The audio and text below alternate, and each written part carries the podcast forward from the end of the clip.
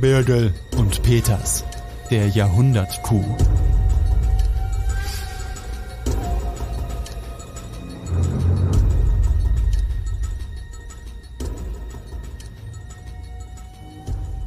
Am frühen Morgen des 25. November 2019, es ist noch tiefschwarze Nacht, dringen Diebe ins grüne Gewölbe ein. Sie marschieren ungehindert ins Juwelenzimmer, zertrümmern mit Äxten eine Glasvitrine und stehlen 21 Schmuckstücke mit insgesamt 4.300 Diamanten mit einem Versicherungswert von 113,8 Millionen Euro. Das Museum, das angeblich so sicher sein sollte wie Fort Knox, ist geknackt der größte Kunstdiebstahl in der sächsischen Geschichte, ein Jahrhundertcoup.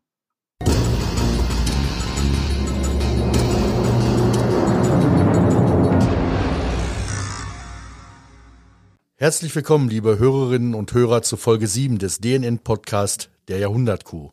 Heute reden wir darüber, wie die Festnahmen abliefen. Wer ist das Mastermind des Einbruchs und ist der freigesprochene Remo wirklich unschuldig?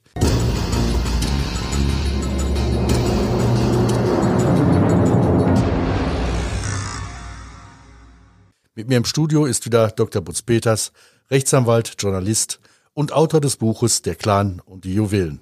Hallo Butz. Hallo Dirk. Dienstag, 17. November 2020. Ein schwarzer Tag für die Remos. Was war geschehen? Ja, damit hätten sie nicht gerechnet. Ein Jahr war ja seit dem Einbruch ins grüne Gewölbe vergangen, fast ein Jahr.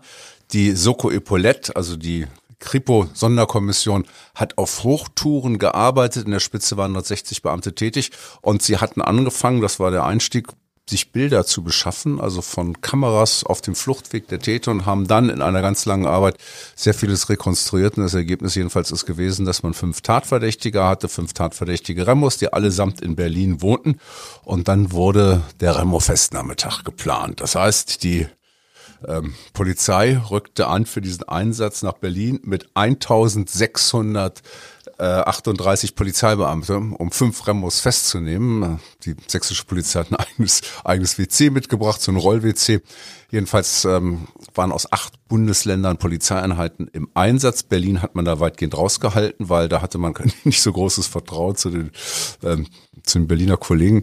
Ja, und dann ähm, lief es schief drei Stunden vor der angesetzten Festnahmezeit, weil Wissam wurde observiert. Die Beamten waren sich nicht sicher, ob er sich nicht absetzen wollte.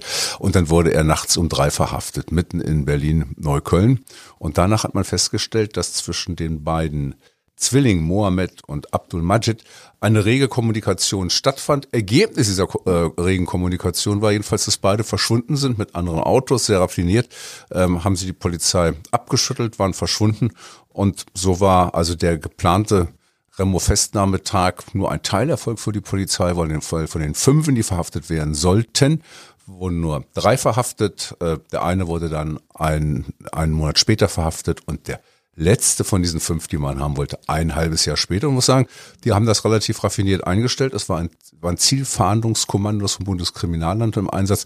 Also es wurde mit großem Besteck operiert, um die beiden noch zu fassen. Am Ende hat's geklappt. Man kennt solche Einsätze hier aus Krimis, aber äh, wie muss man sich das in der Realität vorstellen, wenn da so ein SEK bei den Remos in die Bude stürmt?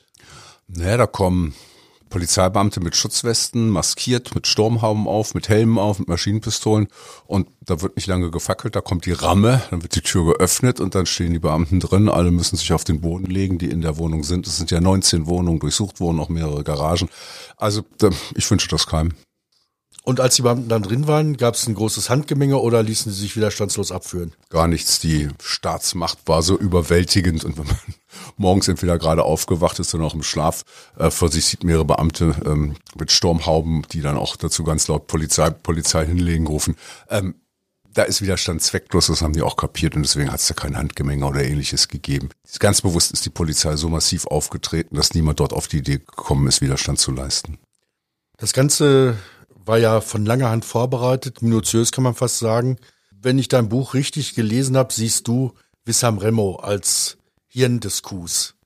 Ja, das ist so eine Art Mastermind. Also die Remo-Version vor Gericht ist ja die gewesen, dass es zwei Tatplaner gegeben hat, X und Y, deren Identität nicht bekannt gegeben wurde. Das Gericht ist dem nicht so gefolgt. Mein Eindruck von dem Ganzen ist, dass jedenfalls einer der entscheidenden Denker, Planer, Macher Wissam Remo ist, geboren 1996 in Berlin, eine steile kriminelle Karriere.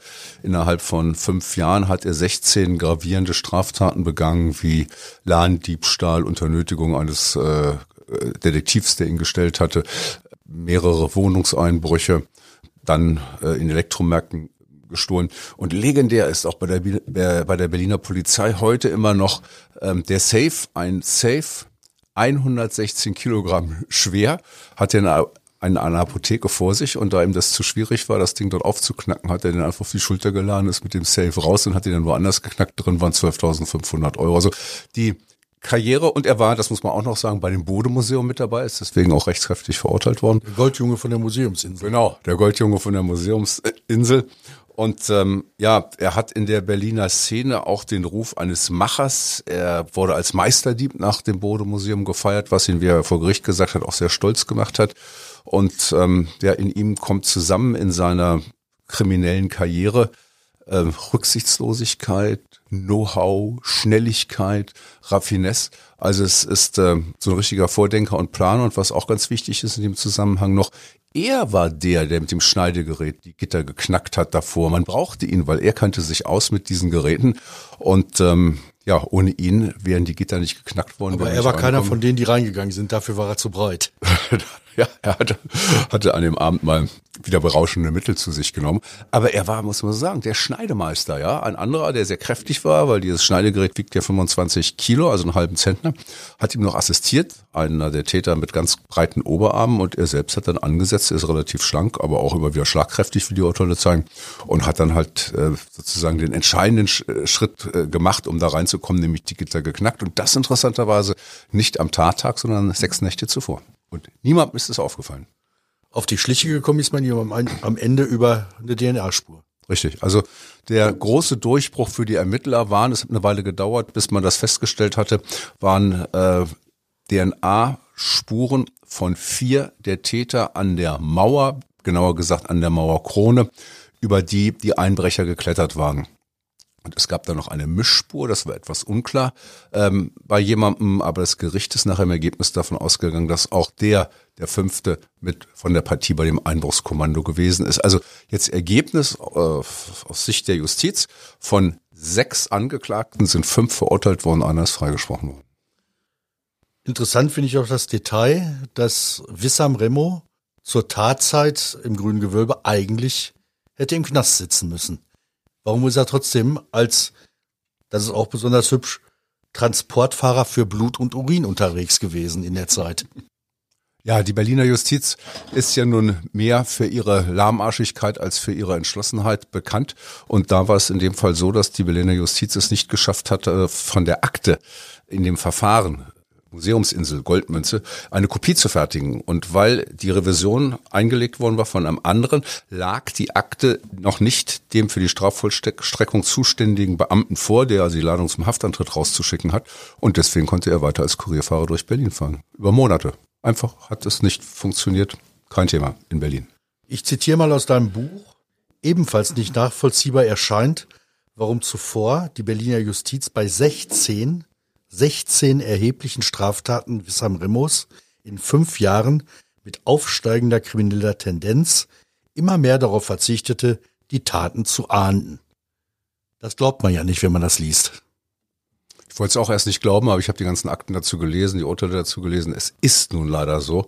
Und ich habe vorvergangene Woche auch wieder genau im Remo-Komplex ein bemerkenswertes, wie ich finde, Erlebnis gehabt. Und zwar ist nach der Verhandlung, also hier nach der Urteilsverkündung äh, im Mai diesen Jahres, äh, war, war ja ein Remo-Begrüßungskommando aus Berlin gekommen, ungefähr zwei Dutzend junge Männer, die die drei, die freigelassen wurden, begrüßt hatten.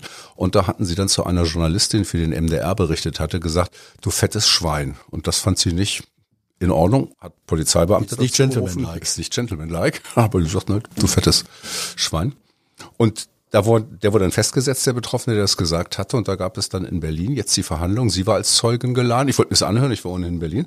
Zwei Polizeibeamte, die die Festnahme äh, damals äh, getätigt hatten, waren auch dahin gekommen. Und wer nicht kam, war der Angeklagte. Und wir warteten und warteten und es passierte nichts. In einer halben Stunde bat der Richter uns dann in den Saal. Man merkte, er hatte keinen Bock darauf und sagte, ja, ich habe mich mit der Staatsanwältin darauf verständigt, wir machen die Sache im Strafbefehlsverfahren. Wenn der keinen Widerspruch einlegt, dann kriegt er, hat er jetzt 40 äh, Tagessätze, 30 Euro soll er überweisen, damit ist das durch. Ich erzähle die Geschichte, um zu sagen, dass es hier mal auch notwendig gewesen wäre, so jemand mal zu zeigen, wer hier die Macht hat in diesem Staat, dass es ein Strafgericht gibt und dass man ihm auch mal ins Gewissen redet, dass man auch sagt, ihm auch deutlich macht, was das bei der Betroffenen ausmacht. Der Richter, das ist mein Eindruck, es war am Amtsgericht ähm, Berlin-Tiergarten, hatte einfach keinen Bock auf diese Geschichte, ja nur weg damit und die Remos kommen damit durch, dass sie gar nicht auftreten, dass sie gar nicht erst erscheinen. Das heißt für sie, die kommen dann eine Rechnung für 1200 Euro plus die Gerichtskosten und die Sache ausgestatten. Und ich glaube, das fehlt und hat, auch wenn man sich die Lebensläufe der anderen anguckt, ähm, das hat vielfach gefehlt, dass es einfach mal entschiedene Maßnahmen gegeben hat und das auch richtig am Gerichtssaal. Das werden wir in der nächsten Folge noch mal ein bisschen vertiefen. Heute zum Abschluss äh, noch mal die Frage, äh, einer ist freigesprochen worden aus Mangel an Beweisen, äh, hatte ein Alibi. Viele Prozessbeobachter haben gesagt, na ja, ob das alles wirklich so war, da setzen wir mal ein großes Fragezeichen hinter. Wie schätzt du das abseits vom Urteil ein? Der Staatsanwalt hat beantragt, ihn freizusprechen nach in dubio pro reo. Passiert ist, dass er nachts kurz nach halb eins zu einer Notfallaufnahmestation gegangen ist, hatte Hals, Hals, Nasen, Ohrenprobleme in dem Vivantes Krankenhaus in Berlin-Neukölln und dort um Viertel vor drei entlassen worden ist. Es wurde ermittelt, es hat auch ein Polizeibeamter berichtet, der dort vor Ort gewesen ist und er hat gesagt, es gebe keinen Anlass zu zweifeln, dass er nicht dort gewesen ist.